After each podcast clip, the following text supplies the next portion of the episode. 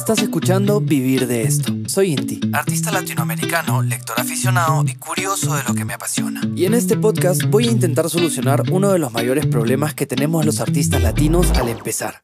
Todos los libros que son guías mundiales sobre el music business están en inglés. Wait a minute, no. Así que esta es mi solución. Cada temporada compartiré resúmenes en español de los mejores libros del music business y lo que lo rodea. Para mis amigos artistas que no se llevan bien con las lecturas largas y menos en inglés.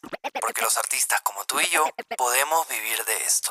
Hoy vamos a cerrar la parte 6 del libro All You Need to Know About the Music Business de Donald Passman. Así que te dejo con el capítulo 24 de Vivir de esto. Parte 6, capítulo 24.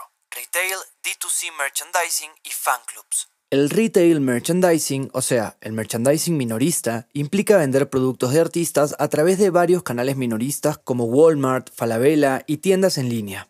Es una fuente de ingresos significativa, pero los artistas necesitan ganar popularidad para asegurar espacio en las tiendas. Los acuerdos minoristas generalmente incluyen regalías basadas en precios al por mayor, no el precio final al cliente, gestionadas por compañías de mercancías minoristas. Sublicencia y expansión. Las compañías de mercancía o de merchandising pueden sublicenciar derechos a empresas especializadas en categorías de productos específicos. El artista recibe una parte de las ganancias, y si bien los acuerdos más grandes pueden ser lucrativos, los acuerdos de licencia más pequeños a menudo involucran mucho menos dinero, lo que hace valiosa la experiencia de la compañía de merchandising. Las regalías por retail merchandising oscilan entre el 20 y el 30% de los precios al por mayor para los principales minoristas. Las tiendas de nivel medio generan entre el 15 y el 22,5%, y los minoristas de mercado masivo ofrecen entre el 10% y el 15%. Si eres un artista en Estados Unidos haciendo tu merchandising, las ventas en el extranjero generalmente se ajustan a las tasas de Estados Unidos.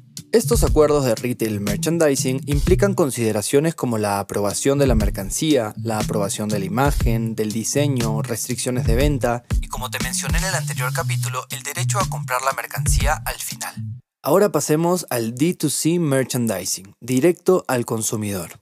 Estas pueden ser ventas en línea a través de la tienda web oficial de un artista y enlaces en redes sociales. Es una fuente de ingresos en crecimiento. Inicialmente, los artistas podemos administrarlo nosotros mismos, pero cuando son volúmenes más grandes, requieren realmente un socio de merchandising. Debido a toda la logística y sobre todo porque no quieres estar en una sesión de composición mientras al mismo tiempo te fijas si la taza que lleva tu cara llegó a la casa de un fan. Las regalías del D2C oscilan entre el 25 y el 35% de los precios al por menor, o sea, el precio final al cliente y los artistas podemos recopilar datos muy valiosos de los fans a través de estas ventas. Y así vas conociendo mucho mejor a tu público objetivo. Y por último están los clubs de fans, que han cambiado muchísimo en el último tiempo. La forma tradicional del club de fans era vital para la comunicación directa entre artistas y fans. Pero ahora los clubes de fans tienen muchas más funciones que simplemente tratar de comunicarse con el artista directamente, ya que con las redes sociales esto es más fácil. Ahora los clubes de fans son muy importantes en varios aspectos. Lo primero que viene a mi mente es el ARMY de BTS. Ese club de fans es una locura. Cuando el ARMY se pone de acuerdo, logran lo que se proponen. Y eso, al fin y al cabo, le da mucha más relevancia a la banda. Y a la hora de que BTS separa a sus miembros y hace que saquen canciones por separado, el ARMY también juega un papel muy importante, haciendo encuestas de quién es el favorito, cuál es la mejor canción que sacaron, comprando el merchandising de cada uno por separado y de la banda en conjunto. Además, cada club de fans tiene su propio lenguaje y sus propios rituales entre ellos cada vez que hay un lanzamiento. La empresa encargada de todos estos fenómenos se llama Hype, más conocida como Big Hit Entertainment. Y el director de operaciones en América es nada más y nada menos que Scooter Brown Alguien a quien el club de fans de Taylor Swift no quiere ni un poco. Y si quieres enterarte de todo esto a detalle, te espero en el Instagram de Vivir de Esto, como arroba Vivir de Esto Podcast. Hay herramientas para capturar los correos electrónicos de tus fans. Te dejaré unas opciones en la descripción. Recuerda construir una base de fans sólida y comprender los conceptos básicos de grabación y publishing antes de adentrarte en el tema del merchandising.